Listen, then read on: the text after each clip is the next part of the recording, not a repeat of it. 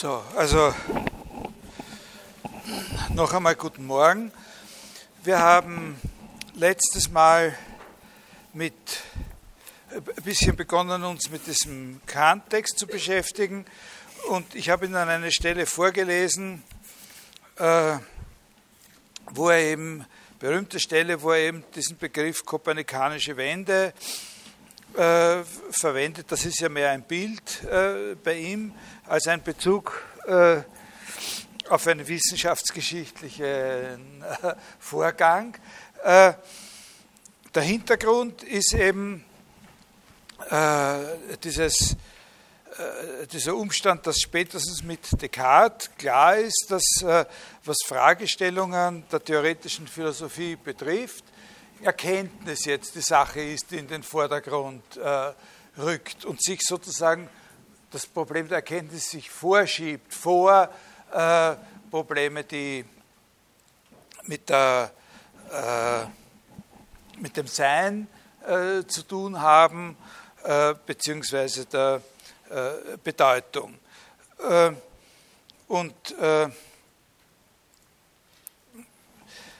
was charakteristisch ist für Kant, und, und das ist jetzt ähm, eine andere Betonung, eine andere Akzentsetzung schon als bei Descartes, äh, das ist, äh, dass er so quasi, bevor er sich da was zu überlegen anfängt, was ist eigentlich Erkenntnis und wie funktioniert sie, dass er da so eine Art von Wunschvorstellung hat. Was, was ist das überhaupt, wonach ich frage? So eine vorläufige Vorstellung. So ähnlich wie wir ganz am Anfang in der ersten Phase der, äh, der Vorlesung gesagt haben, bevor Aristoteles äh, eine Theorie des äh, Syllogismus entwickelt, seine eigene, muss er natürlich ein bisschen erklären, was er überhaupt darunter verstehen will, wozu diese Theorie eine Theorie sein soll. Und das ist eben diese Beschreibung, ein Syllogismus ist ein sprachliches Gebilde von der Art, dass wenn etwas Gesetz ist, etwas davon Verschiedenes mit Notwendigkeit daraus folgt.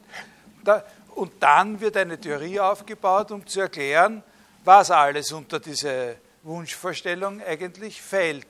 Und so ist es auch hier, so ähnlich ist es auch hier. Er sagt, was wollen wir denn äh, äh für eine Frage beantwortet haben, wenn wir nach der nach den Möglichkeiten, nach der Kapazität von Erkenntnis eigentlich äh, fragen.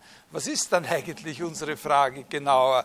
Äh, und, äh, und, und da ist eben seine charakteristische Vorstellung die, äh, dass Erkenntnis nicht bloß das Haben irgendeiner Idee oder Vorstellung oder von sonst was ist, sondern Erkenntnis dann vorliegt, wenn es uns gelingt, eine Vorstellung, die wir haben, auf einen von dieser Vorstellung selbst und im Prinzip von uns, über, uns selbst überhaupt verschiedenen Gegenstand zu beziehen. Sehr wichtig ist für Kant, äh, dass das nicht dasselbe ist, wie zu sagen, ich habe da irgendeinen Begriff, wie zum Beispiel den Begriff äh, Verbrennungsmotor. Äh,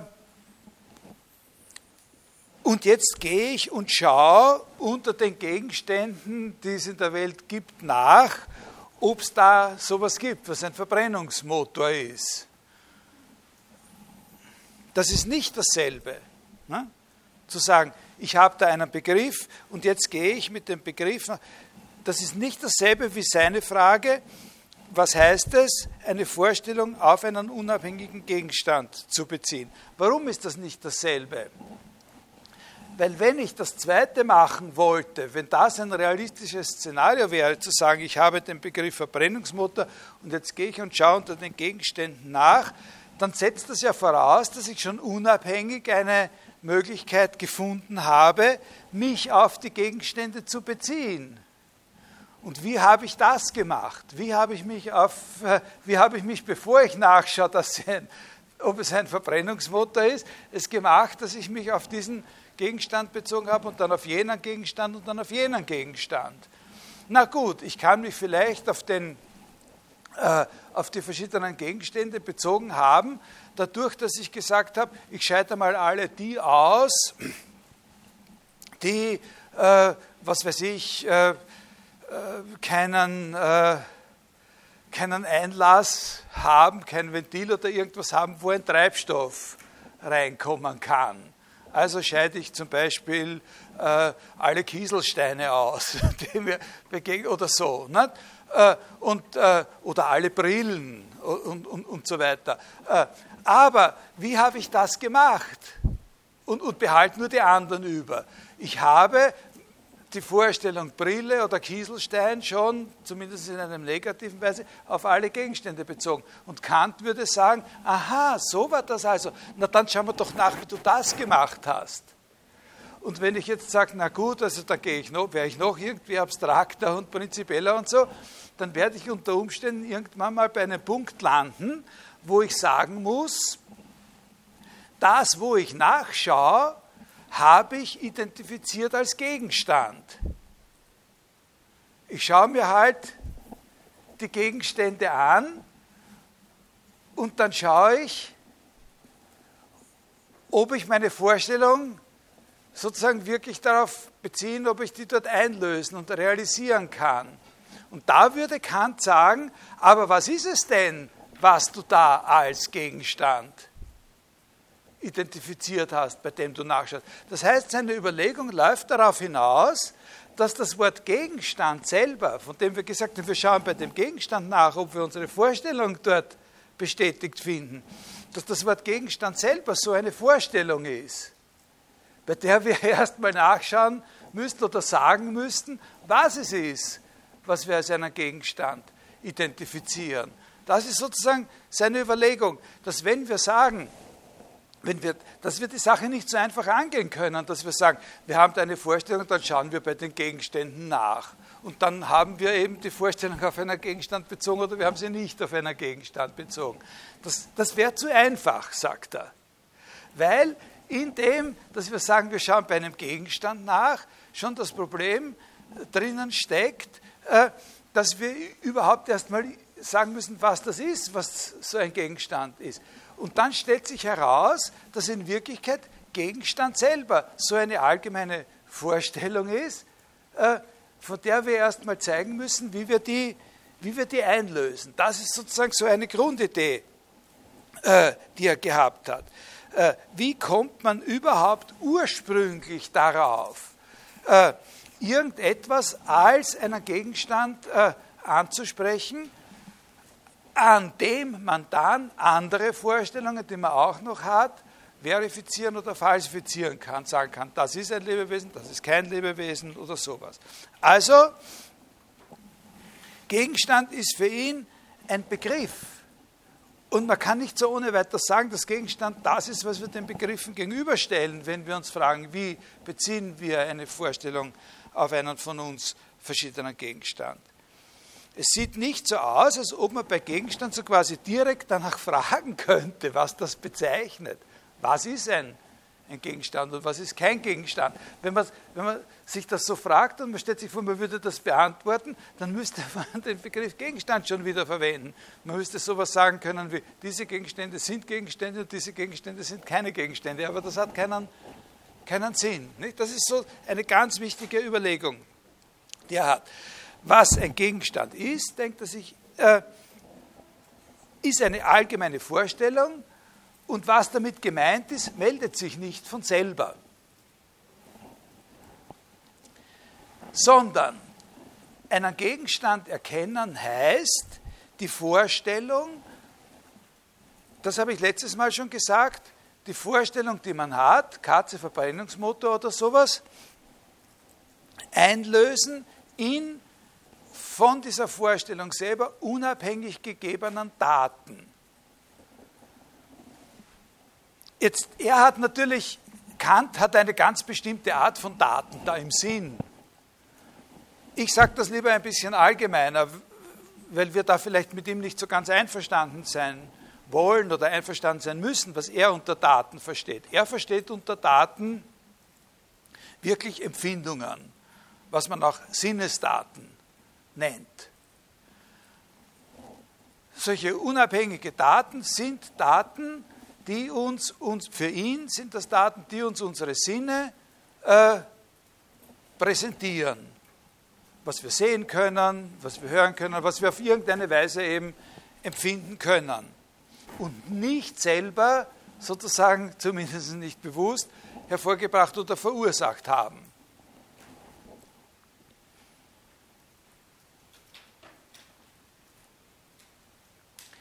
Diese Daten sind gerade keine Gegenstände in dem Sinn, dass sie was Unabhängiges sind.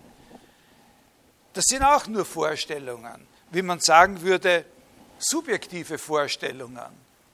Die Daten, die sozusagen ihr Gesicht sind, äh, irgendeinem oder einer von ihnen über die Beleuchtung da oben an der Decke präsentiert, sind nicht dieselben Daten wie die, die dasselbe Phänomen mir präsentiert. Die können auch nie dieselben sein. Allerdings ist das Wichtige bei diesen Daten, dass, dass sie eben, wie man so sagen könnte, objektiv verursacht sind. Und das, wovon sie objektiv verursacht werden, dasjenige, wovon diese Daten in jedem von uns auf je verschiedene Weise hervorgerufen werden, das ist etwas, worauf wir uns gemeinsam beziehen können. Jeder von Ihnen hat ein verschiedenes oder jede von Ihnen hat ein verschiedenes Gesichtsbild von der Umgebung, in der wir uns hier befinden. Aber wir haben alle die Vorstell eine und dieselbe Vorstellung davon, was diese Umgebung ist. Was es ist, was diese. Ja? Und diese Vorstellung können wir auf verschiedenen Ebenen analysieren. Wir können sagen, das sind diese Leuchtstoffröhren da oben. Ne? Und wir sehen alle dieselben Leuchtstoffröhren. Die, die Leuchtstoffröhren sind die Gegenstände, die verursachen, dass wir diese Helligkeitsempfindung haben. Die Helligkeitsempfindung, die Sie haben, ist eine andere Empfindung. Sie können nie meine Empfindung haben. Empfindungen kann man nicht austauschen. Ich kann Ihnen mein Schachtel da geben und Sie können es mir zurückgeben, aber ich kann Ihnen nicht meine Empfindung von dem, was da jetzt los ist, geben und Sie schauen sich an und sagen, also ähnlich wie meine, und geben Sie es wieder zurück. Ne? Aber, aber was es sozusagen unabhängig von den Empfindungen gibt, die wir jede haben, ist die Schachtel selbst, sind die Leuchtstoffröhren selbst. Jetzt kann man natürlich sagen, was ist eigentlich so eine Leuchtstoffröhre? Und da kann man das zerlegen bis auf irgendwelche äh, niedrigere oder grundlegendere physikalische Ebenen und so weiter. Das ist egal. Wir bleiben dann immer in einem Bereich, wo es sich um Dinge handelt, die schon für uns alle dieselben sind. Aber der Eindruck, den jeder von uns von diesen Dingen hat, ist für jeden von uns verschieden. Insofern sind diese Daten, von denen er spricht, nicht selber wieder Gegenstände, sondern sind auch Vorstellungen, aber sie sind Vorstellungen, die grundsätzlich anders sind als diese allgemeinen Vorstellungen wie Katze oder Verbrennungsmotor. Sie sind nicht allgemeine Vorstellungen, sondern Einzelvorstellungen. Äh, die Sterne, die ich sehe, wenn mir einer eine aufs Dach gibt oder wenn ich mir selber lang genug aufs Auge drücke mit, mit einem Finger oder so, äh, die sind äußerlich verursacht. Natürlich von dem Schlag oder von dem, von dem Druck. Aber von der Empfindung her selber ist nicht zu klären, wovon sie verursacht sind. Sie können ausschauen wie Sterne in, äh, in einem äh, Fernrohr oder sowas. Also dieser Unterschied zwischen diesen zwei Arten von Vorstellungen, den einzelnen Vorstellungen, die auch wirklich sozusagen nur momentan sind, auch ich, auch für mich ist die Vorstellung, die ich jetzt in diesem Sekundenbruchteil von diesem Raum hier habe, eine andere als die, die ich einen Sekundenbruchteil später habe, also diese Einzelheit, und auf der anderen Seite die allgemeinen Vorstellungen. Das ist ein bisschen so ein ähnlicher Unterschied wie der Unterschied, den zum Beispiel Frege gemacht hat bei der Analyse des Behauptungssatzes zwischen dem, was er die Funktion nennt, was das Allgemeine ist, was verschiedenen Sätzen gemeinsam ist, und dem, was das Argument in der Funktion ist, was der Eigenname ist, der ein Einzelnes bezeichnet, von dem wir dann sagen, ja, es fällt unter diesen Begriff oder so. Ja? Das ist eine ähnliche eine Parallele ist das. Was der eine hier in dem Bereich Erkenntnis unterscheidet, unterscheidet der andere in dem Bereich, wie man sagen könnte, der Semantik oder der Bedeutungslehre. Also diese Daten, die er da im Sinn hat, sind nicht Vorstellungen, sondern einzeln, äh, sind nicht allgemeine Vorstellungen, sondern einzelne unwiederholbare äh, Vorstellungen. Und was Kant meint, wie er meint, was man unter Erkenntnis verstehen soll, also wie man diesen Satz, wie kann ich eine Vorstellung auf einen unabhängigen Gegenstand beziehen, erklären sollte, ist, dass es darin besteht, dass man in einen Bereich von solchen Daten eine Konstanz hineininterpretiert. Eine Folge oder eine Gruppe oder einen Bereich von solchen Daten als etwas Wiederholbares, Konstantes, Allgemeines zu verstehen. Das meint er, das ist Erkenntnis. Also die Integration dieser zwei verschiedenen Arten von Vorstellungen das, was das Einzelne ist, als etwas Allgemeines verstehen können oder sehen können von mir aus. Das ist ein sehr wichtiger Punkt. Kann, wenn Sie Vorlesungen über Geschichte der Philosophie hören, dann hören Sie so über, über äh, englische Philosophie in der, in der Zeit Kants, über die Empiristen wie John Locke und so weiter und auch über äh, die rationalistische Schulphilosophie, in der Kant noch irgendwie erzogen worden ist. Und das sind ganz gegensätzliche äh, Theorien zum Teil. Aber soweit Sie sich mit dem Problem der Erkenntnis beschäftigt haben, sind die meisten Theorien eigentlich davon ausgegangen, dass es zwei verschiedene Arten des Erkennens gibt, die diesen zwei verschiedenen Arten von Vorstellungen entsprechen, von denen wir gerade geredet haben. Also auch solche Leute wie John Locke haben immer wieder die Frage diskutiert oder auch Gegenpart Christian Wolff, das ist so ein, so ein rationalistischer Schulphilosoph gewesen, der für Kant eine große Rolle gespielt hat. Äh, die sind eigentlich davon ausgegangen, die haben auch diesen Unterschied gemacht zwischen solchen einzelnen Vorstellungen und äh, allgemeinen Vorstellungen. Und die haben aber gesagt, aha, da schau her, also gibt es zwei Arten des Erkennens. Eine Art des Erkennens durch die Sinne und eine Art des Erkennens äh, durch allgemeine Begriffe. Und das Besondere bekannt ist, dass er äh, sehr früh sozusagen äh, sich darauf festgelegt hat, äh, das nicht zu akzeptieren. Weder das eine noch das andere ist wirklich ein Paradigma für Erkenntnis. Ein Paradigma für Erkenntnis ist nur die Integration von beiden. In dem Erkennen heißt, in dem, was unseren Sinnen präsent ist, eine begriffliche Struktur herstellen zu können. Die Daten, die wir durch unsere Sinne von der Umwelt empfangen, interpretieren zu können als so eine Episode wie, da schau her, da gehen zwei Polizisten vorbei. Oder äh, äh, da schau her, äh, das Auto ist an mir vorbeigefahren.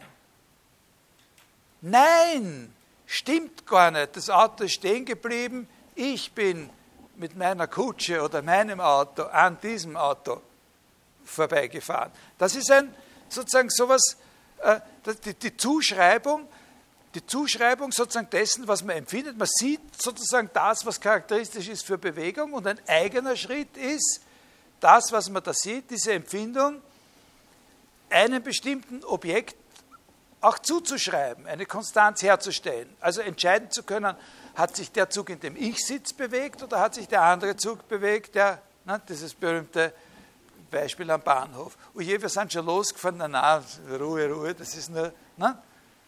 Der andere Zug. Ne? So, da da geht es genau darum. Ja? Man kann sich auch irren bei diesen Zuschreibungen, wie das Beispiel zeigt. Und erkennen heißt eben dann, in so einem Zuschreiben, in so einem Interpretieren dessen, was man empfindet, auf einen fixen Punkt zu kommen, also auf ein Resultat zu kommen, das sich bestätigt. Aha, genau, ich schaue jetzt, was sonst noch da los war und sehe, na, die anderen Schilder, die, die Schilder, die da herumstehen und die Menschen, die haben sich eigentlich nicht bewegt. Also war es nicht ich selber, sondern war nicht mein Zug, sondern der, der Nachbarzug. Ja? Verstehen Sie das ungefähr? Das ist schon wert, dass man sich merkt, dass er eben, wenn man sagt, wir haben zwei Erkenntnisquellen und daher gibt es auch zwei Arten von, von Erkenntnis. Es gibt Erkenntnis durch die Sinne und es gibt Erkenntnis durch äh, Begriffe. Das, Kant, das hat auch Kant eine Zeit lang natürlich mitgemacht, aber relativ früh, lang bevor er diese berühmte Kritik der reinen Vernunft geschrieben hat, also mehr als zehn Jahre äh, davor, ist er damit unzufrieden geworden. Ungefähr zehn Jahre davor hat er noch was geschrieben, wo er von zwei Erkenntnisarten redet und dann kommt er drauf, dass Erkenntnis nur das, das nicht sein kann. Weil man bei jedem von beiden, wenn man sagt, das ist Erkenntnis durch Begriffe, eben in diese Fallen kommt, die ich vorher beschrieben habe. Was würde das heißen, Begriffe? Einen durch Begriff etwas erkennen, einen Begriff auf einen Gegenstand beziehen, aber was ist eigentlich ein Gegenstand? Gegenstand ist selber nur ein Begriff. Dieses Einlösen kann nicht heißen, dass wir sozusagen da einen Sprung machen können von irgendwelchen Vorstellungen zu den Gegenständen selbst, sondern dieses Einlösen heißt, zwei Arten von Vorstellungen so quasi auf gleich äh, bringen können. Äh, die Daten so deuten, dass ich die Daten, die ich habe, so zu deuten, so zu interpretieren, dass ich unterscheiden kann zwischen dem, was ein Gegenstand ist, und dem, was kein Gegenstand ist. Nämlich, was kann das heißen, was kein Gegenstand ist? Das kann heißen, nur ein Zustand an einem Gegenstand oder eine Eigenschaft eines Gegenstandes sein kann und nicht selber ein Gegenstand ist. Oder es kann auch heißen, was eben nicht ein Gegenstand ist und auch nicht ein Zustand eines Gegenstands ist, sondern etwas, was ich mir nur einbilde. Also eine Empfindung, die ich habe, die sich letztlich überhaupt nicht auf irgendeinen unabhängig von mir existierenden Gegenstand beziehen lässt oder nicht auf eine passende Weise beziehen lässt. Denn natürlich kann ich auch eine wissenschaftliche Erklärung dafür geben, wie die Sterne in meinem Gesichtsfeld produziert worden sind, die nur durch langes Drücken aufs Auge hervorgerufen worden sind. Das kann ich ja auch erklären. Aber ich kann die Objekte, die die Ursache dieser Sterne sind, nicht in ein Erklärungsgefüge integrieren, in dem auch die Sterne, die sich am Himmel befinden, vorkommen. Das heißt passend. Ne? Verstehen Sie ungefähr, was können Sie den Spirit dieser, äh, dieser Idee? Das ist sehr, sehr wichtig. Und in Bezug auf diese Unterscheidung von zwei verschiedenen Arten von Vorstellungen, in Bezug auf diese Unterscheidung, muss man verstehen, was ich Ihnen letztes Mal vorgelesen habe, mit dieser subjektiven Wende, dass in Bezug auf beide Arten von Vorstellungen er sozusagen diese, äh, diese Wende von dem Gegenständlichen auf das Erkenntnisvermögen selbst für notwendig hält. Also bei den, bei den Begriffen ist das, äh, äh, ist das gar nicht so schwer äh, zu verstehen. Da, haben, da sagt uns eigentlich das Beispiel schon, was hier der Grundgedanke ist, nämlich, dass es einfach darum geht, bevor wir sagen, so bezieht man eine Vorstellung auf einen Gegenstand, so bezieht man eine Vorstellung auf einen Gegenstand, dass wir, bevor wir das machen, uns fragen müssen, was verstehen wir eigentlich unter Gegenstand? Wir müssen den Begriff Gegenstand als solchen analysieren.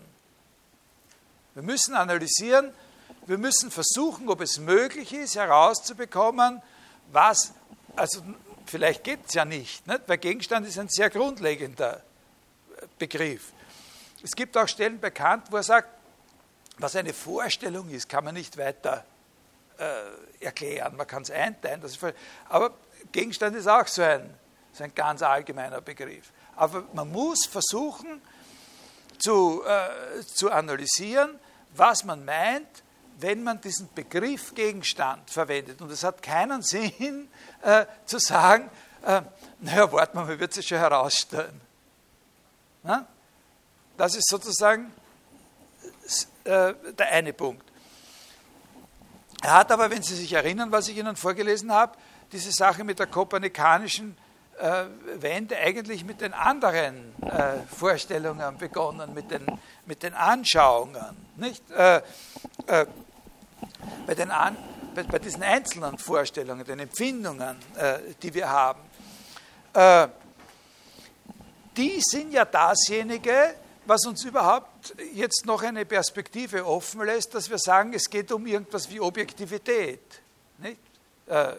Beim Erkennen. Die sind ja das Einzige, was uns jetzt noch eine Perspektive offen lässt, dass wir es beim Erkennen überhaupt mit irgendeinem Objektivitätsanspruch zu tun haben, weil die etwas sind, was, obwohl wir nicht wissen wie, äh, unabhängig von uns, von etwas anderem verursacht ist. Ne? Äh, aber wir wissen nicht wie, wie, nicht prinzipiell wie.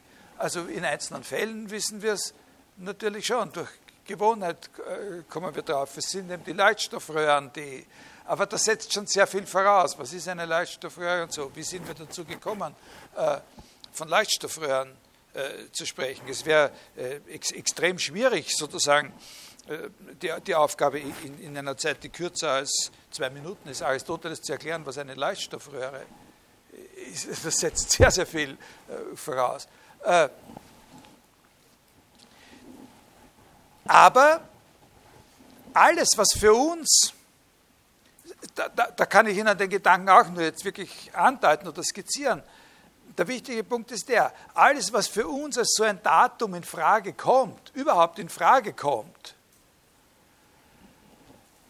davon können wir sagen, dass bevor wir irgendeine Unterscheidung machen zwischen bestimmten Arten von solchen Daten, können wir sagen, dass alles, was überhaupt als ein Datum in Frage kommt, etwas ist, was in unserem Bewusstsein, also in, in, in der Wahrnehmung, die wir davon haben, in einer zeitlichen Ordnung steht. Also alles, was als ein Datum in Frage kommt, muss als Datum in irgendeiner zeitlichen Ordnung nach bestimmten anderen und vor bestimmten weiteren solchen Daten registrierbar sein. Also das ist einfach die Forderung, dass im Prinzip alles, was so ein, ein, ein Datum ist, äh, eine Empfindung ist, in einer Zeitordnung steht, in einer sozusagen für jeden, der sowas wahrnimmt, natürlich prinzipiell mal äh, eigenen Zeitordnung. Eines könnte man sowas sagen, das ist ein Ausdruck, den gibt es bei ihm nicht, aber Bewusstseinszeit. Ne? Und darum nennt er, das ist der Grund dafür, dass er sagt, Zeit ist der verallgemeinerte innere Sinn. Und das heißt, der Begriff innerer Sinn ist nicht ein Begriff, den er erfunden hat, den gibt es schon ewig, da reden wir aber jetzt nicht weiter drüber. Für ihn heißt es ganz was Bestimmtes. Für ihn heißt es, dass wir für alles, was wir registrieren, die Möglichkeit haben, es zeitlich äh, anzuordnen. Da gibt es natürlich ein zusätzliches Problem. Äh, sofort, da fällt einem sofort ein Problem auf, nämlich was heißt dann zugleich sein? Ne? Was heißt, wenn das so ist, zugleich sein? Wie kann man sozusagen einen Komplex, wie, wie registriert man einen Komplex als Komplex? Äh, das ist eine, äh, eine Herausforderung, diese Frage.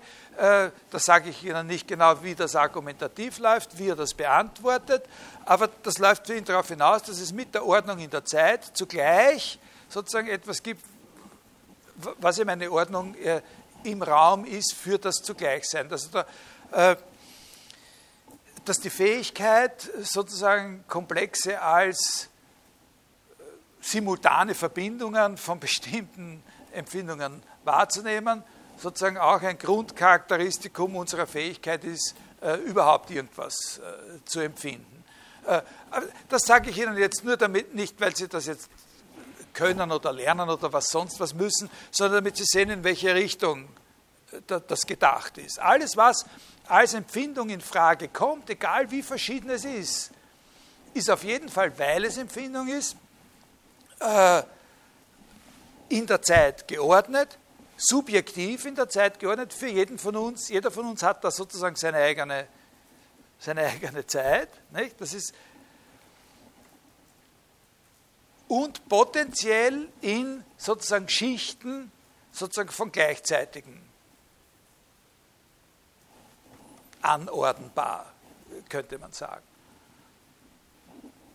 Das ist das, was er meint. Also unsere Sinne selbst, bevor wir schauen, das lernen wir nicht von den Dingern, sondern das ist etwas, was sozusagen die Art, wie wir in der Welt sind und wie eben ein Kieselstein nicht in der Welt ist, charakterisiert, nämlich dass die Empfindungen, die wir äh, sozusagen in, in eine zeitliche Ordnung, äh, in einer zeitlichen Ordnung sich präsentieren.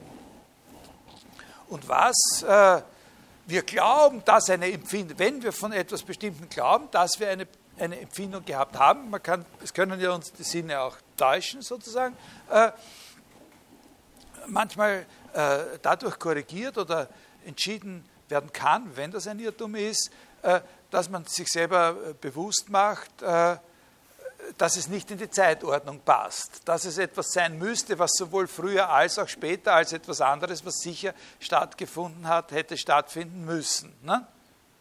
So in der, in der Art ungefähr, so, äh, so denkt er sich das. Äh, also das ist diese doppelte subjektive äh, Wendung. Etwas, was nicht in eine Ordnung des Nacheinander in einer Nacheinanderordnung empfunden werden kann, kann auch kein Datum für Erkenntnis sein. Und dann ist sein, sein, äh, sein, äh, sein eigentlicher Punkt, über den wir noch ein bisschen reden werden, aber sozusagen der charakteristische Punkt der kantischen Philosophie, theoretischen Philosophie überhaupt, ist eigentlich der, äh, dass er die These vertritt und dass Begriffe, also so allgemeine Vorstellungen überhaupt, gar nichts anderes leisten, für gar nichts anderes da sind, als solche Daten zu ordnen. Also, äh, und insbesondere der Begriff Gegenstand, die Analyse des Begriffs Gegenstandes uns nichts anderes lehrt, als welches die grundsätzlichen Richtungen sind, sozusagen, die man beachten muss, wenn Daten so geordnet werden, dass sie auf etwas bezogen werden können, was von ihnen selber unabhängig ist. Und das charakteristische, ein charakteristischer Gedanke zum Beispiel, äh, den er da hat, das man, müsste man aber natürlich argumentieren. Ich sage dann jetzt nur, was seine These ist und nicht, wie die argumentiert wird. Dass es nicht möglich ist, äh, von einer bestimmten Datengruppe zu sagen, das ist ein so und so Ding, wenn man nicht zugleich, zumindest der Möglichkeit nach, ein kausales Gesetz angeben kann, das zeigt, wie dieses Ding und die Daten, die sozusagen zu ihm gehören, zusammenhängt mit anderen Dingen und den Daten, die zu anderen Dingen gehören. Also dass alles, was ein Gegenstand ist, dass das zum Begriff Gegenstand dazugehört, ja, dass er sozusagen mit anderen Gegenständen in einer Beziehung steht. Das ist sozusagen so eine Idee. Das ist, oder dass es zum Begriff Gegenstand dazugehört, das ist auch so ein Gedanke, dass man an allem, was ein Gegenstand ist, den Gegenstand selber von Zuständen und Eigenschaften dieses Gegenstandes unterscheiden kann. Also dass es in allem, was ein Gegenstand ist, etwas gibt, was sozusagen konstant ist, was er selber ist, quasi im Kern, und etwas anderes gibt, was man auch ihm zuspricht, was aber, also man sagt, es ist die Farbe Ihres Pullovers, die grau ist. Jetzt der Pullover oder die Jacke da, das könnte auch natürlich eine andere Farbe haben und ist noch immer dieselbe Jacke, wenn man es in, in, der Waschmaschine mit, mit meinem, mit meinem grün-gelb gepunktelten Halstuch zugleich, ne, dann wechselt er die Farbe. Ja. Äh, dann dass, man, dass, es für jeden Gegenstand gilt, dass man sowas unter, unterscheiden kann zwischen dem, was er ist, ne, sozusagen was Konstantes und, äh, und, äh, und seinen Eigenschaften. Der Unterschied zu Aristoteles ist, dass das ist ja eine Unterscheidung, die wir von Aristoteles kennen. Nicht? Bei jedem Ding können wir fragen nach seiner Usia, seinem Wesen, das, was es sein und bleiben muss, damit es überhaupt existiert und das, was es an Zuständen oder Eigenschaften wechseln kann. Nicht? Da haben wir sogar diese erste und zweite Usia-Unterscheidung gehabt. Bei Aristoteles ist das so, dass der das sagt, das über die Dinge. Nicht? Bei jedem, Aristoteles sagt einfach, bei jedem Ding ist es so, wenn es überhaupt ein Ding ist, na, dann ist es eben so, dann hat es da so einen gewissen Kern seiner Identität, als was es sich erhält. Unter Umständen kann man den ein bisschen genauer noch äh, bestimmen. Und dann hat es halt noch dauernd gewisse Eigenschaften, äh, die es auch ablegend verlieren, wechseln kann.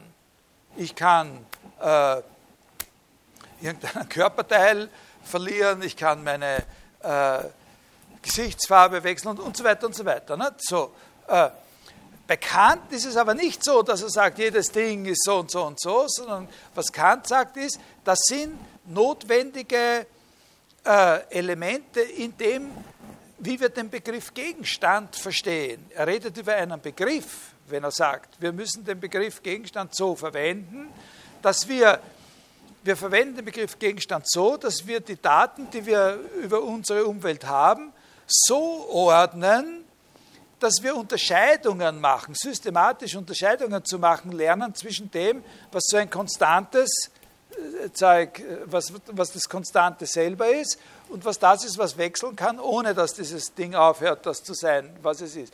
Und das sind bestimmte Art von Gesetzmäßigkeiten, die wir gewissermaßen den Daten, die wir haben, aufzuprägen lernen, in sehr komplizierten und von ihm ja nicht wirklich rekonstruierten Lernprozessen, lernen wir das. Äh, äh, und wenn uns so etwas gelingt, wenn es uns gelingt, von einem, äh, aufgrund einer bestimmten Interpretation von Daten, sowas zu sagen wie, also das ist meine, meine Brieftasche und und auch wenn ich meine Brieftasche nicht sehe, habe ich jetzt sozusagen eine Vorstellung davon, äh, wo, die, äh, wo die ist und kann Ihnen eventuell mal sagen, äh, welcher Handwerker da diese Brieftasche gemacht hat, sage Ihnen die Adresse, Telefonnummer, dann kann man fragen, wie der das gemacht hat genau, wo er das Leder herhaut, was er für einen Nähmaschinen für. Und dann können wir erklären, wie diese Brieftasche entstanden ist. Wir können das Schicksal dieser Brieftasche als und, und, dann wissen Sie auch eine Menge Sachen, wir können überprüfen, ne? sozusagen, was mit der Brieftasche los war. Und wenn jemand sagt, nein, diese Brieftasche gehört eigentlich mir, der Heinrich hat es mal gefladert, und äh, dann, äh, dann können wir da können wir das rekonstruieren und einen Beweis führen, nein, diese Brieftasche ist wirklich meine und der hat mich nur äh, äh, irgendwie anschwärzen wollen, weil ich ihn böse angeschaut habe oder sowas. Und, äh, und, und das ist es. Ja, jeder von Ihnen sieht, wenn sie, hat sozusagen eine andere Gesichtsempfindung, wenn Sie das Ding sehen. Aber wir haben gelernt, trotzdem über ein und denselben Gegenstand zu sprechen, von dem wir diese Gesichtsempfindungen haben, weil wir unsere Gesichtsempfindungen auf diese Art und Weise koordinieren können. Ja, sozusagen äh, jeder für sich mit, mit etwas, was so ein Gegenstand ist und wir auch untereinander unter Benutzung einer öffentlichen Sprache. Und so etwas wie diese Brieftasche, aber das ist nicht das, was Kant interessiert. Was Kant interessiert, sind äh, Gegenstände, mit denen die Wissenschaft der Physik zu tun hat, wurscht. Aber sowas wie die Brieftasche, das ist ein unabhängig von unseren Wahrnehmungen existierender Gegenstand. Das ist ein, Beispiel für sowas, was er meint. Das ist dann ein unabhängig von unseren Wahrnehmungen existierender Gegenstand. Das heißt nicht, dass wir keine Wahrnehmungen haben. Den gibt's, auf den können wir uns nur beziehen, weil wir Wahrnehmungen haben. Aber wir können diese Wahrnehmungen so interpretieren, dass sie von etwas herrühren, nämlich diesem Ding selber, das für uns sozusagen ein gemeinsamer, ein öffentlicher, uns allen zugänglicher, identisch zugänglicher Gegenstand ist. Verstehen Sie das? Ungefähr? auch, auch, auch wenn ich erblinde, wenn ich farbenblind bin, dann bleibt das derselbe Gegenstand. Der ist das, was er ist, unabhängig gleich von meinen Wahrnehmungen selbst existiert er auch. Der verschwindet nicht, wenn ich einschlafe oder bewusstlos wäre. Und sogar, wenn ich einmal verstorben sein sollte, wird er sich in meiner Erbschaft finden.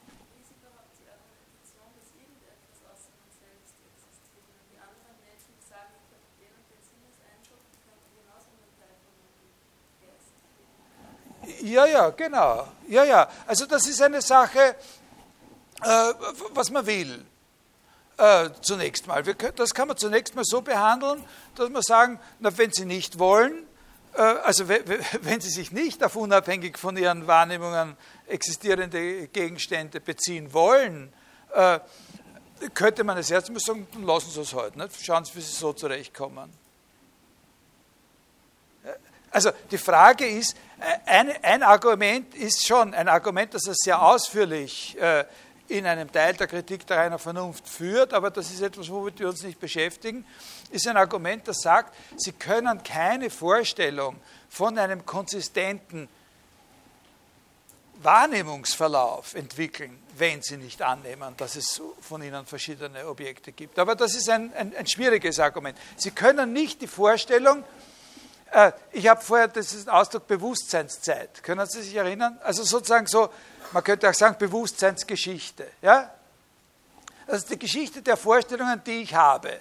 Eine nach der anderen. Ja? Das ist natürlich auch eine sehr schwierige Sache, aber man kann sich behelfsmäßig. Ist nur hypothetisch. Ja? Bewusstseinsgeschichte das ist ein Ausdruck, der sehr stark verwendet worden ist, dann auch noch in Philosophien lang nach Kant, 100 Jahre nach Kant, Ende des 19. Jahrhunderts hat das eine große Rolle gespielt. Geschichte meines Bewusstseins.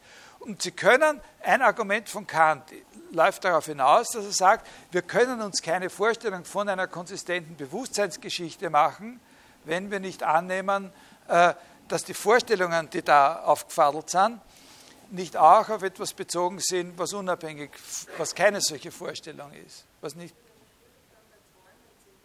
Natürlich, klar, natürlich. Also, äh, das ist ja klar, dass das alles extrem kompliziert und schwierig ist. Äh, äh, aber es sagt ja auch niemand, dass es völlig unproblematisch ist oder dass es, dass es wurscht ist oder keine Leistung ist, äh, die Erlebnisgeschichten von Träumen zu verbinden mit denen des wachen Bewusstseins. Das sagt ja kein Mensch. Nicht?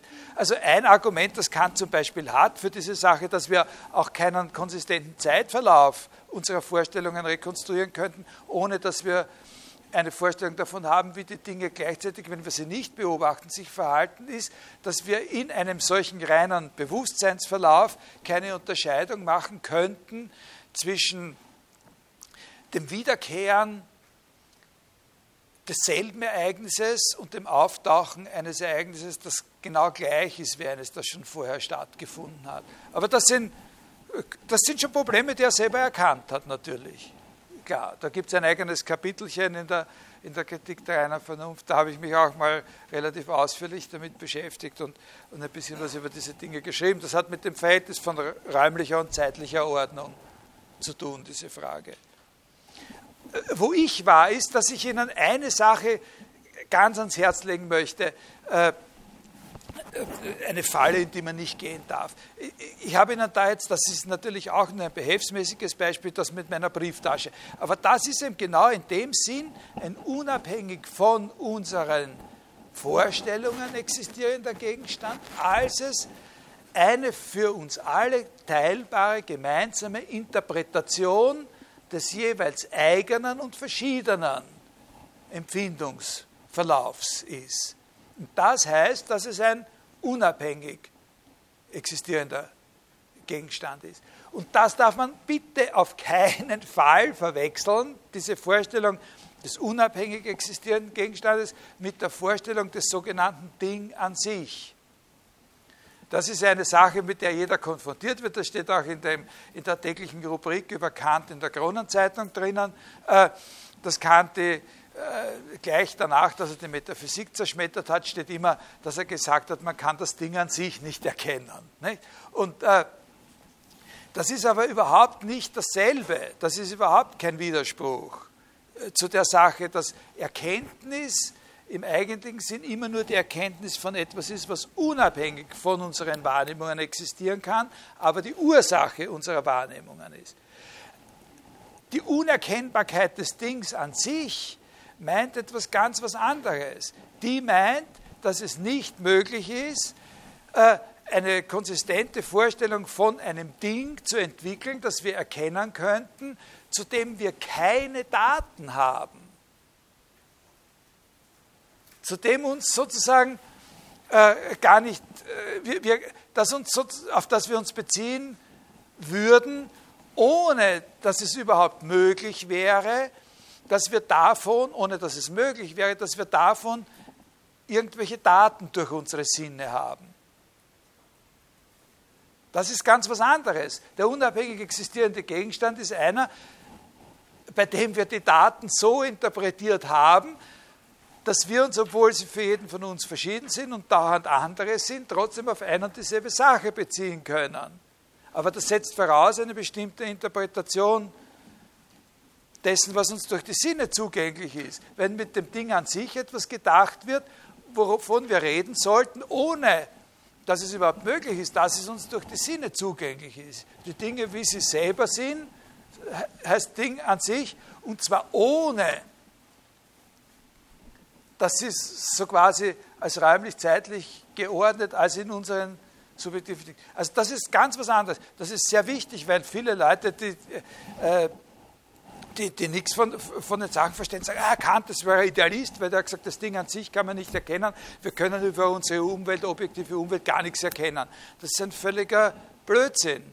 Natürlich können wir was erkennen. Und in dem Sinne ist er auch kein äh, Idealist. Aber was wir erkennen, sagt er, erkennen wir durch die Präsenz von Daten, die uns die Sinne vermittelt und zweite Stufe, die Interpretation dieser Datenfolgen oder Datenmengen im Sinne von bestimmten Regelmäßigkeiten. Und diese Regelmäßigkeiten, äh, die, analysiert er dann, da reden wir ja gar nicht drüber, aber die analysiert er dann, die sind von dem Typ wie. Man muss unterscheiden können zwischen dem, was das Konstant ist und was das Wechselnde ist. Man muss unterscheiden können zwischen äh, Gründen und Ursachen. Es muss alles in eine Grund-Ursache-Beziehung gebracht werden können. Und natürlich sehen Sie dann, gerade bei der Grundursache, äh, bei, bei, der Ursache-Wirken, Entschuldigung, bei der Ursache-Wirkungsbeziehung, da sehen Sie ja genau, wie das zusammenhängt, nicht? Weil wir ja gewohnt sind, die Ursache-Wirkungsbeziehungen in eine bestimmte Abstimmung zu bringen mit Zeitfolge. Ne? Äh, also das hilft uns sozusagen Zeitfolgen äh, herzustellen, die unabhängig, die, die Ursache-Wirkungsbeziehung hilft uns Zeitfolgen herzustellen, die unabhängig von der Abfolge unserer Vorstellungen selber sind. Ne? Auch wenn in meinen Vorstellungen ich nicht das und das aufeinanderfolgen habe, kann ich sagen, das Ding führt dazu, wenn es so und so heiß gemacht wird, dass mit dem Ding das und jenes passiert und solche Sachen. Ich hoffe, Sie haben das irgendwie.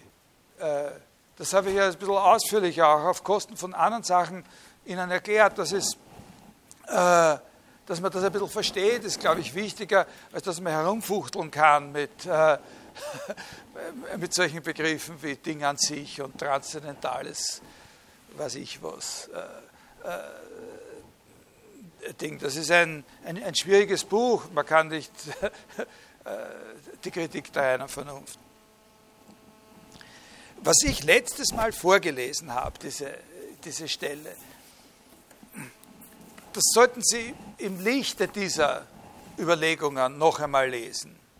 Ja, diese, diese Stelle mit der, mit der subjektiven Wendung, zuerst bei den Anschauungen und dann auch äh, äh, bei den Begriffen. Das war diese Stelle äh,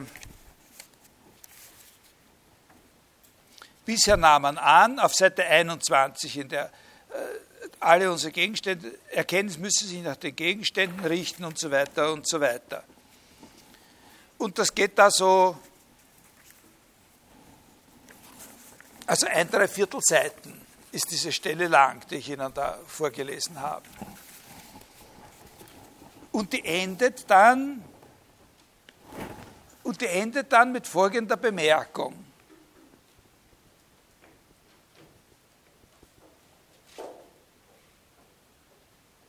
Ich lese Ihnen jetzt gar nicht das Argument selber sondern nur die Worte. Hören Sie nur auf die Worte, nicht auf den Gedanken.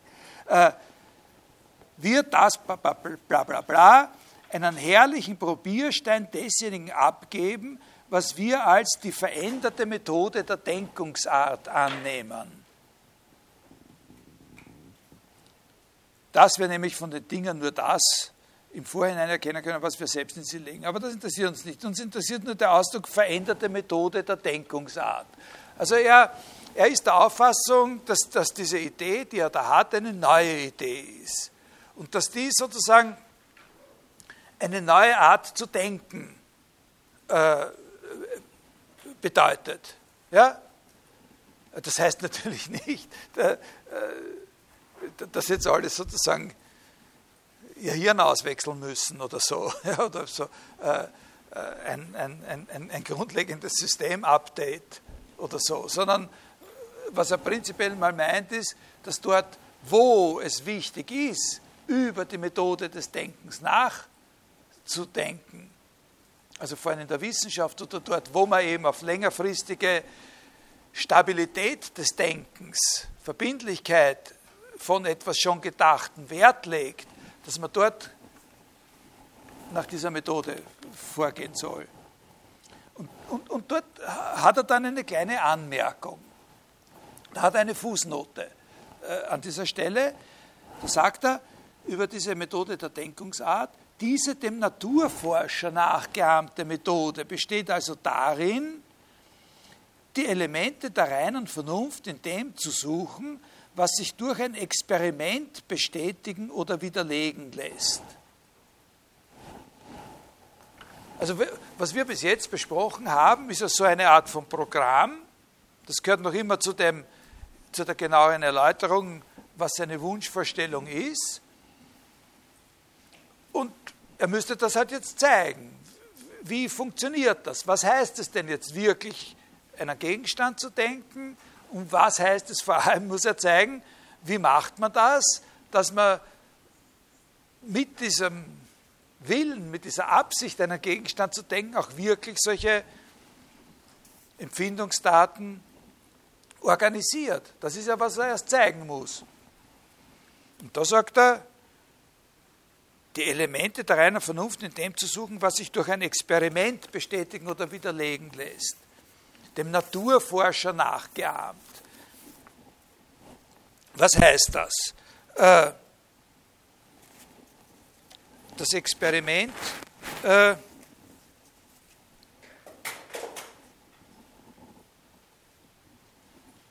der Vernunft nennt er das. Ein Experiment der Vernunft. Und, und denkt dabei offensichtlich äh, an eine Bedeutung von Experiment, die es auch tatsächlich in der in der Physik äh, gibt.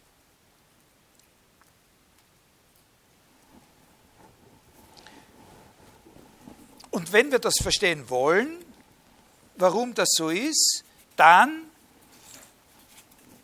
blättern wir eine Seite zurück. Wer von Ihnen hat jetzt schon das Ganze gelesen, mal, diesen ganzen Text? Äh, dann sehen Sie das eben in dem, was er vorher geschrieben hat, das schon ein bisschen motiviert ist. Da kommt jetzt eine andere ganz, ganz berühmte Stelle, äh, wo man sehen kann, was er meint. Er hat das schon vorher gesagt. Das ist diese Stelle, als Galilei seine Kugeln die schiefe Fläche mit einer von ihm selbst gewählten Schwere herabrollen oder Torricelli die Luft ein Gewicht, was er sich selber ausgedacht hatte, tragen ließ oder und so weiter und so weiter. So, wie sie solche Sachen gemacht haben, die Kugel mit der selbstgewählten Schwere, also was selbstgewählte Schwere heißt, das äh, könnte man natürlich nochmal, worin das eigentlich besteht, die Schwere der Kugel selbst zu wählen. Ja? Können Sie sich da eine Vorstellung machen? Was heißt das eigentlich? Nicht? Was heißt eigentlich? Galilei lässt über die schiefe Ebene eine Kugel mit selbstgewählter Schwere herunterrollen. Äh, der, der, hat jetzt da eine Kugel und, äh, und was selbst gewählt? Das heißt natürlich, dass er einen Begriff der Einheit sich gebildet hat. Selbstgewählt heißt einfach, dass er einen Begriff der Einheit der Schwere, dass er sagen kann, diese Kugel ist so schwer, dass eine solche Kugel genau halb so schwer wäre und eine solche Kugel doppelt so schwer. Das heißt selbst gewählt, ne? dass er die Schwere der Kugel sozusagen nach, er muss ein Verfahren haben, wie man Gewichte, wie man die Schweren vergleicht. Nicht? Und dann muss er einfach eine genommen haben und gesagt haben, das ist die Einheit. Ne? Aber okay, das lassen wir mal beiseite. Das muss er sich vorher überlegt haben. Das heißt selbstgewählte Schwere. Und dann lässt er die Kugel runterrollen. Und dann schaut er eben mal nach, was mit einer Kugel ist, die doppelt so schwer ist, nach dem, was er vorher selber sich ausgedacht hat. Äh, so ging allen Naturforschern ein Licht auf, wie sie so vorgegangen sind. Sie begriffen, dass die Vernunft nur das einsieht, was sie selbst nach ihrem Entwurf hervorbringt dass sie mit Prinzipien ihrer Urteile nach beständigen Gesetzen vorangehen und die Natur nötigen müsse, auf ihre Fragen zu antworten, nicht aber sich von ihr allein gleichsam am Leitband gängeln lassen müsse. Also das ist sozusagen die Idee äh, eines Experimentierens, das nicht nur beobachtet, Beobachtungen sammelt und systematisiert, also so von der Art wie, äh, naja, schauen wir mal, was mit dem ist. Wenn man es fallen lässt, fällt nach unten. Schauen wir, was mit dem ist. Da sind wir ein bisschen vorsichtiger. Wenn man es fallen lässt, fällt auch nach unten. Äh, wenn ich meine Brieftasche so, fällt auch nach unten. Also, im Großen und Ganzen, wenn man die Sachen nimmt und fallen lässt, fallen sie nach unten. Batsch, kommt der kleine Lauser daher mit seinen Seifenblasen und die gehen nach oben. Äh, also sagt man, gibt es doch noch irgendwas anderes, nicht alle Sachen und so weiter. Und dann irgendwo kommt man drauf, dass es bei uns am Institut für Physik möglicherweise jemanden gibt, der ein besonderes Forschungsprojekt über Schwebkörper durchführt. Äh, er hat hier, meint er, etwas, was anders ist hier ist unter Experiment was anderes zu verstehen. Was er hier meint, unter Experiment ist ein Experiment, das von wo von vornherein alles, was in dem Vorgang eine Rolle spielt, eine, das sagt er hier nicht, aber bei Galilei ist das so, eine mathematische, eine geometrische Interpretation hat. Ja? Also das ist eine, die Einheit und, und das hat eine, eine arithmetische Interpretation. Also man kann genau sagen, wenn diese, wenn, wenn diese Kugel die Einheit ist, dann ist das eine Kugel, die doppelt so schwer ist, das ist eine Kugel, die ein Drittel schwerer ist und so weiter. Die könnte man dann ordnen. Müssen, und dazu muss es ein Verfahren geben, wie man das feststellt. Ne? Und das muss man selber erfunden haben. Und ein Experiment ist, schauen, wie schnell sich ein Zeiger bewegt auf einer Skala oder wie weit ein Balken bei einer Balkenwaage äh, runtergeht auf einer bestimmten Skala. Äh, und äh, wenn wir eine Kugel von der und der Schwere da, da drauflegen und so weiter. Alles, was wir hier sehen, ist sofort interpretierbar als eine geometrische Beziehung, die wir uns selber ausgedacht haben, die wir auf die Sache aufbringen, mit eigenen Fragestellungen vorangehen und die Natur nötigen, auf gut Deutsch, er sagt das hier nicht, uns nicht bloß irgendwelche Ereignisse zur Antwort zu geben, nicht bloß so zu, die Natur dazu zu nötigen, dass sie nicht bloß so reagiert, dass sie jetzt Batsch macht, sondern die Natur zu nötigen, dass sie uns als Antwort eine Zahl gibt. Ne? Oder eine Länge oder ein Verhältnis von Zahlen oder irgendetwas dergleichen. Das ist es, was, er, was diese berühmte Stelle hier meint. Die Natur, die Vernunft muss ihr, mit ihren Prinzipien in einer Hand und dem Experiment, das sie sich nach jenen ausdachte, in der anderen Hand an die Natur herangehen. Zwar um von ihr belehrt zu werden, aber nicht so wie ein Schüler von einem Lehrer belehrt wird, der sich alles vorsagen lässt, sondern so wie ein bestallter Richter sich von den Zeugen darüber belehren lässt, dass er selber seine Fragen gestellt hat. Das ist der, der Background. Diese Stelle ist der, der, Hintergrund für das, was er unter diesem unter Experiment verstehen will. Ja, so, so ein Verfahren. Warum will er also die Sachen, die ich Ihnen jetzt sage, das mit dem Experiment, was ich Ihnen in den letzten fünf oder zehn Minuten gesagt habe und bis zum Ende der Stunde noch sagen werde, das sind Dinge, da passen Sie gut auf, da kommen auch Prüfungsfragen dazu. Das, was ich zuerst in der Stunde erklärt habe, da ist nur wichtig, dass er eben diese zwei Arten von Vorstellungen, einzelne Vorstellungen, allgemeine Vorstellungen, die Parallele mit dem Frege und so weiter, Unterschied zwischen unabhängiger Gegenstand und Ding an sich. Unabhängiger Gegenstand heißt, da ist eine Interpretation von Sinnesdaten inkludiert. Weil Ding an sich würde heißen, etwas, was überhaupt durch Sinnesdaten gar nicht zugänglich ist und so.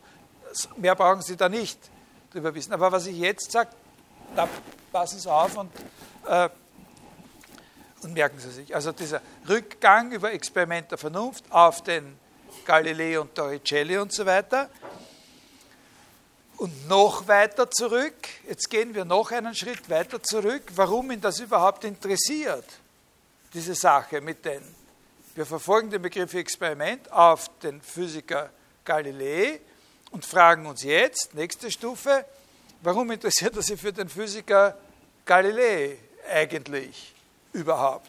Und da sehen wir das noch ein Stückchen weiter vorn, im Grunde mehr oder weniger von Anfang an dieser dieser Vorrede der umfassendste Rahmen eigentlich ein Vergleich ist zwischen verschiedenen Arten des Wissens, die als Kandidaten für Wissenschaftlichkeit in Frage kommen, nach seiner Auffassung. Also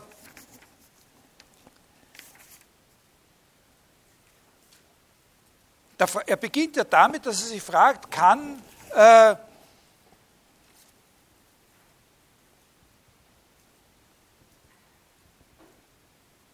kann die Bearbeitung der Erkenntnisse, die zum Vernunftgeschäft gehören, also Philosophie, insbesondere Metaphysik, kann das eigentlich eine Wissenschaft sein? Ist das eine Wissenschaft? Ne? Oder kann man das in, ein, in den sicheren Gang einer Wissenschaft bringen? Ist es ja offensichtlich noch nicht, sagt er. Oder wird das ewig nur so ein Herumschwadronieren und Herumtappen werden? So halt ein bisschen mehr verbrämt, solche Weisheiten wie, na ist eh alles eins oder so. Ne? so äh, äh,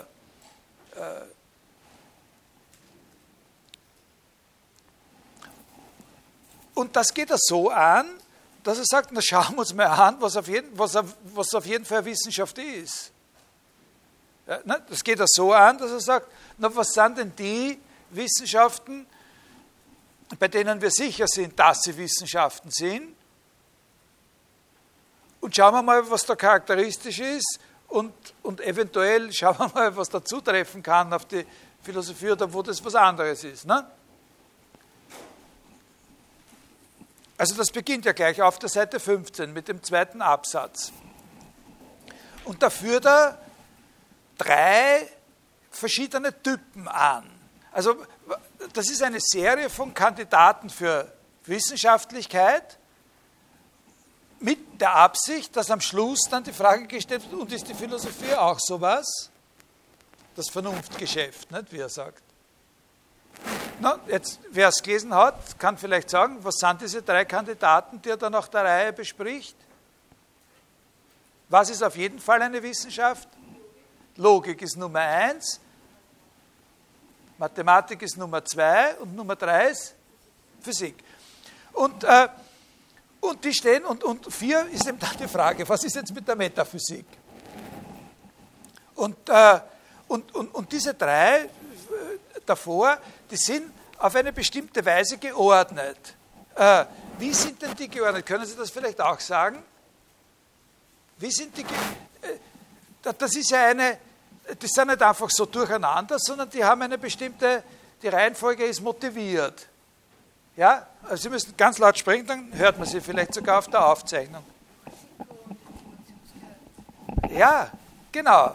Gut. Und, und können Sie das ein bisschen genauer sagen, was das äh, naja, je weniger Risiko, das ich habe, desto weniger Informationsgehalt habe ich auch. Und je mehr Risiko dann, von der Logik angefangen über Mathematik zur Physik, ja. ähm, desto mehr Informationsgehalt bekomme ich auch. Richtig, das ist sehr gut. Ne? Also Logik ist die Sache, die am wenigsten riskant ist und von der man auch am wenigsten hat.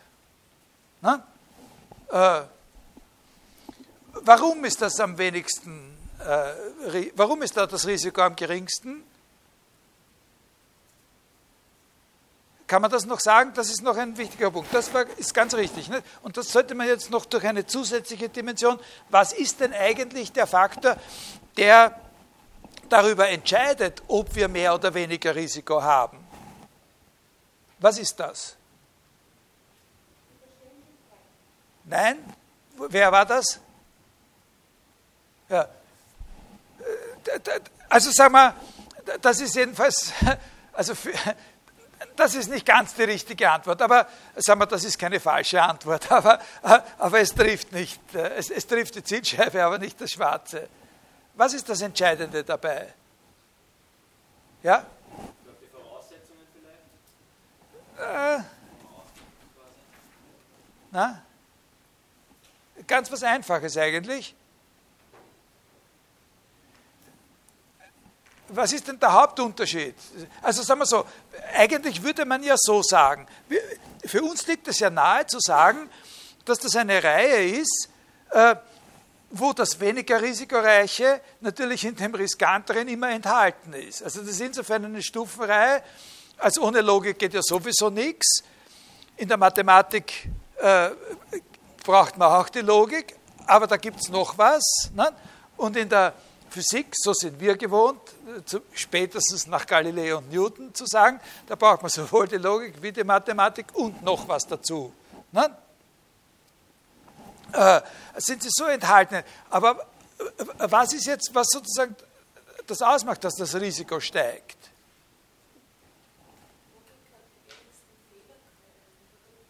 Und warum hat sie die wenigsten Fehlerquellen?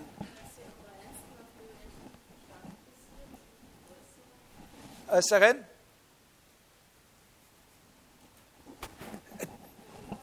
Na, die Objekte sind verschieden.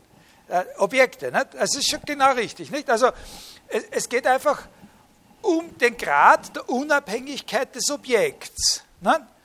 Je unabhängiger das Objekt ist, mit dem man dabei zu tun hat, umso höher wird das Risiko, weil das Objekt uns jetzt einen Streich spielen kann. In der Logik haben wir es überhaupt äh, eigentlich nur mit einem neutra total neutralisierten Gegenstand zu tun. Also das kann man auch so ausdrücken und er drückt das manchmal auch so aus. In der Logik hat unser Verstand nur mit sich selbst zu tun und da kann nichts passieren. Also, also ein Verstand als Verstand genommen funktioniert einfach. Äh, wenn wir was nicht kapieren, also wenn wir einen logischen Fehler machen, dann ist er immer korrigierbar. Dann liegt es immer daran, dass wir nicht aufgepasst haben, dass wir schlecht ausgeschlafen sind, dass wir zu viel getrunken haben äh, oder äh, dass wir halt eine bestimmte raffiniertere Art von Ableitung noch nicht kennengelernt haben oder sowas. Aber die Sache selber äh, ist so, wie sie ist. Nach seiner Auffassung ändert sich auch nie. Äh, was natürlich nicht stimmt, habe ich Ihnen am Anfang der, äh, der Vorlesung mal gesagt, aber da hat es der Verstand nur mit sich selbst zu tun. Da gibt es überhaupt sozusagen keinen Gegenstand, der äh, einen irritieren oder sozusagen einen Streich spielen kann. In der Mathematik ist es so, da haben wir es schon mit bestimmten Gegenständen zu tun. Da haben wir es mit bestimmten Gegenständen zu tun, die äh,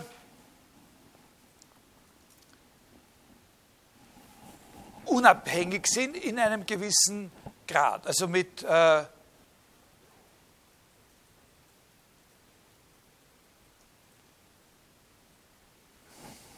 geometrischen Objekten oder mit Zahlen oder sonst irgendwas, könnte man mal sagen.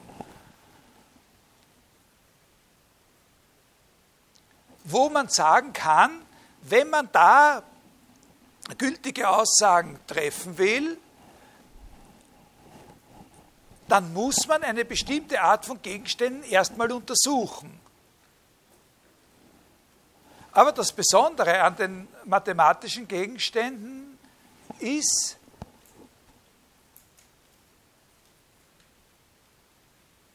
dass die sozusagen nur in der Einbildung existieren und dass wenn man einmal, und zwar in einer disziplinierten Einbildung existieren, und dass wenn man einmal etwas herausgefunden hat, sich daran nichts mehr ändern wird. Also in der Mathematik ist es im Unterschied zur Logik schon so, dass man über irgendwelche Gegenstände äh, erstmal etwas herausfinden muss, aber wenn es herausgefunden ist, dann ist es eben so und ist es auch immer schon so gewesen. Äh, und auch wenn es Gegenstände sind, die nur in der Einbindung existieren, beruht das Ganze auf einem Verfahren, mit dem wir sicherstellen können, dass wir wirklich immer dieselben Einbildungen haben zumindest in allen relevanten Aspekten.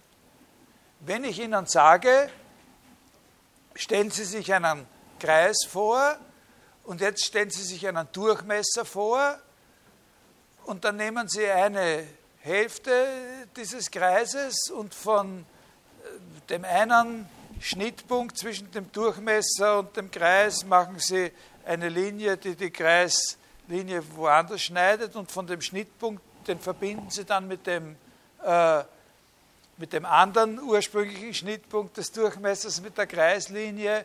Und dann werden Sie sehen, dass der Winkel, den diese zwei neuen Geraden bilden, ein rechter Winkel ist. Dann stellen Sie sich jetzt alle das Gleiche vor. Ja? Und, und ob Sie sich das jetzt lila oder blau vorstellen, diese Dreiecke und diese Geraden, von mir aus auch irgendwie äh, kringelig vorstellen, wenn Sie wollen. Das ist eigentlich wurscht. Sie kommen alle, äh, wenn Sie es nicht jetzt schon haben, dann wissen Sie genau, wenn ich Sie eine Stunde hier einsperre und jeder kriegt ein bisschen Papier und sowas, dann können Sie sogar beweisen, warum das so. Äh, äh oder jedenfalls haben Sie es bei der Matur können müssen, das, so, das beweisen, warum das so ist. Und das wird immer so sein. Das ist so gewesen für den Thales vor tausenden von Jahren und das wird, ja, also insofern sind das zwar schon eigene Gegenstände, aber die Physik, ne? aber die Physik. In der Physik haben wir es mit Gegenständen zu tun,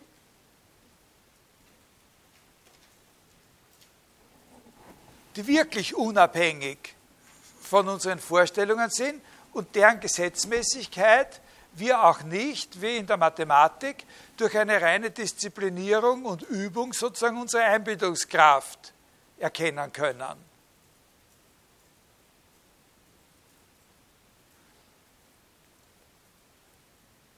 Also ist hier das Risiko am größten. Also die riskante Wissenschaft ist die empirische Wissenschaft, wo es eben wirklich um von unseren Vorstellungen, von unserer Einbildung unabhängige Gegenstände geht, bei denen wir erst herausbekommen müssen, was eine Gesetzmäßigkeit ist, die wir so quasi auf Dauer stellen können. Also was Regelmäßigkeiten sind, vielleicht besser ausgedrückt, was Regelmäßigkeiten in ihrem Verhalten sind, die wir als Gesetze ansprechen können, die allgemein und haltbar sind. Und da sagt uns diese Galilei-Stelle, was sagt uns die? Die sagt uns, dass der Weg, die Kenntnis dieser unabhängigen Gegenstände zu einer Wissenschaft zu machen, erst vor relativ kurzer Zeit wirklich eingeschlagen worden ist, nämlich eben genau mit, diesen, mit dieser Generation von Galilei und Torricelli.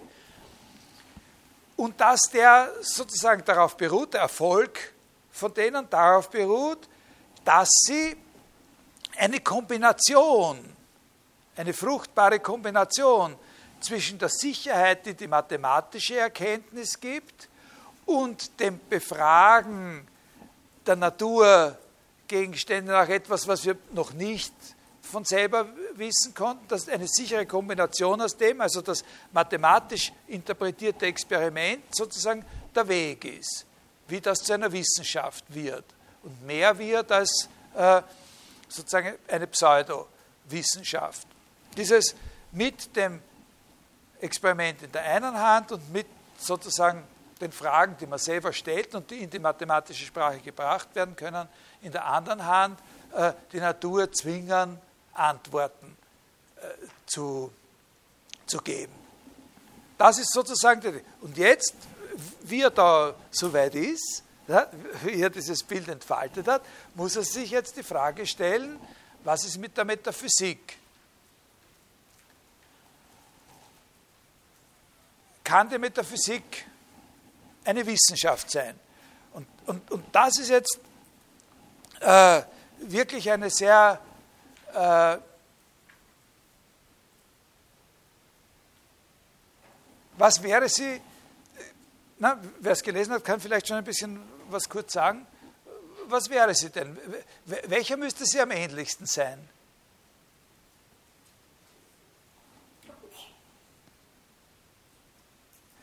Ist sie überhaupt eine Wissenschaft? Und wenn sie eine Wissenschaft ist, welchem von diesen drei Paradigmen muss sie am ähnlichsten sein? Also die zweite Frage ist ja sowieso eigentlich schon beantwortet, aber, äh, aber die erste ist eigentlich noch offen. Also man kann sagen, wenn es eine Wissenschaft ist, dann müsste sie dem und dem am ähnlichsten sein, aber ob sie überhaupt eine ist, das ist eigentlich noch fraglich. Ne? Also wo müsste sie die größte Ähnlichkeit damit haben?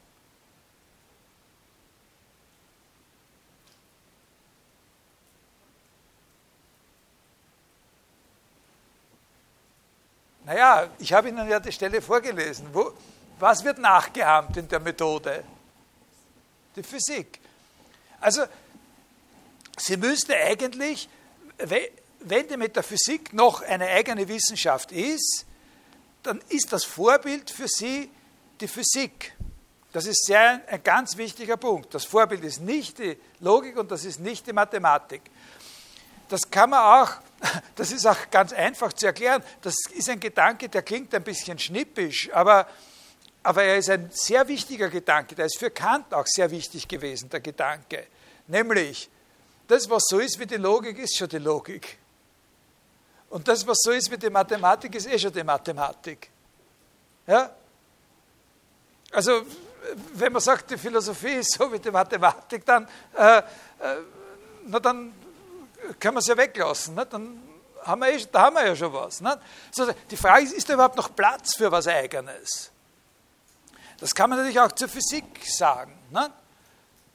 Die Physik ist eh schon da. Nicht? Galilei hat ja schon das erfunden. Was soll da die Philosophie noch sein?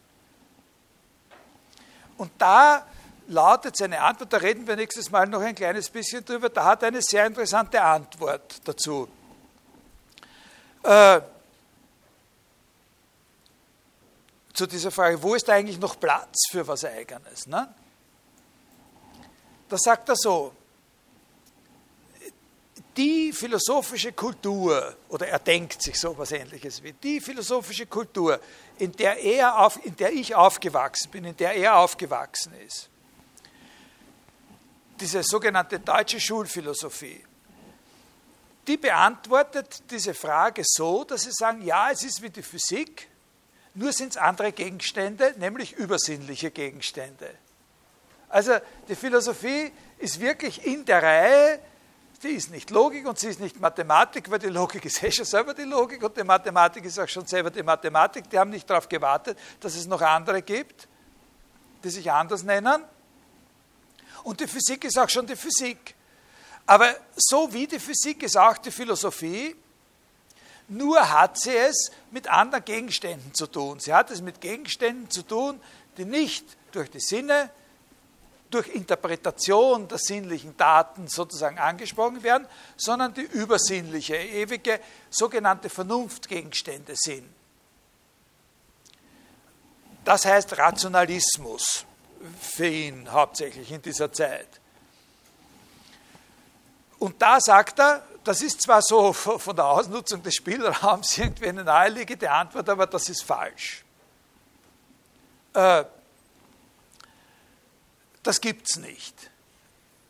Und er hat in der Kritik der reinen Vernunft ein eigenes Kapitel, in dem er zeigt, äh, dass wenn man immer, wenn man versucht, über irgendeinen Gegenstand, der so ein reiner Vernunftgegenstand ist, etwas zu sagen, man zeigen kann, dass wenn man sagt, das ist wahr, was man da sagt, man genauso zeigen kann, dass das Gegenteil auch wahr ist. Das ist das sogenannte Dialektik-Kapitel.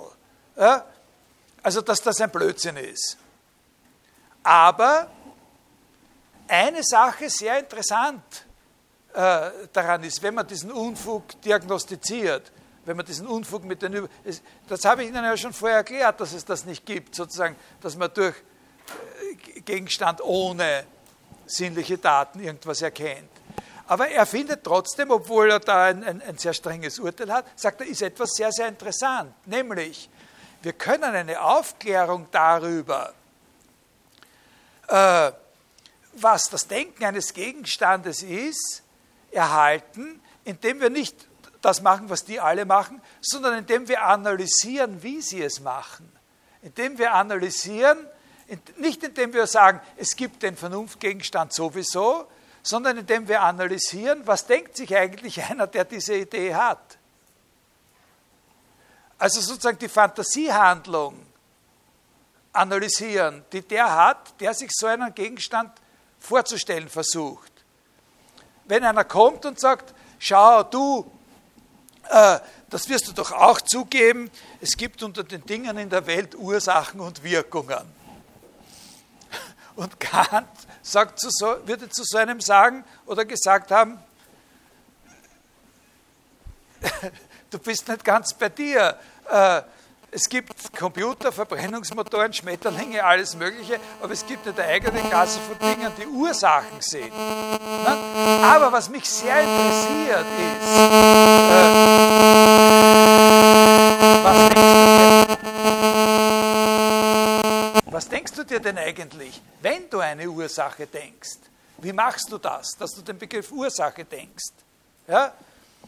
Und wie kann ich das, was du dann denkst, wenn du den Begriff Ursache denkst, äh, nützlicher verwenden, als mir vorzustellen, dass es Dinge gibt, die Ursachen sind? Nämlich so verwenden, dass ich zeige, wie man diesen Begriff verwenden kann, um Sinnesdaten zu ordnen. Und das ist sozusagen, das kommt nächstes Mal noch ein kleines Stückchen dazu, erkläre ich Ihnen dann genauer, wie er sich das vorstellt, was so ein Experiment der Vernunft genau, äh, genau ist. Also was seine Methode genau ist. Jetzt ich, muss ich leider so quasi mittendrin, Sie haben gesehen, es hat auch schon geklingelt zur Pause, äh, äh, muss ich mittendrin äh, aufhören, aber ein kleines Stückchen kommt dann noch, letzte, in der letzten Stunde dann.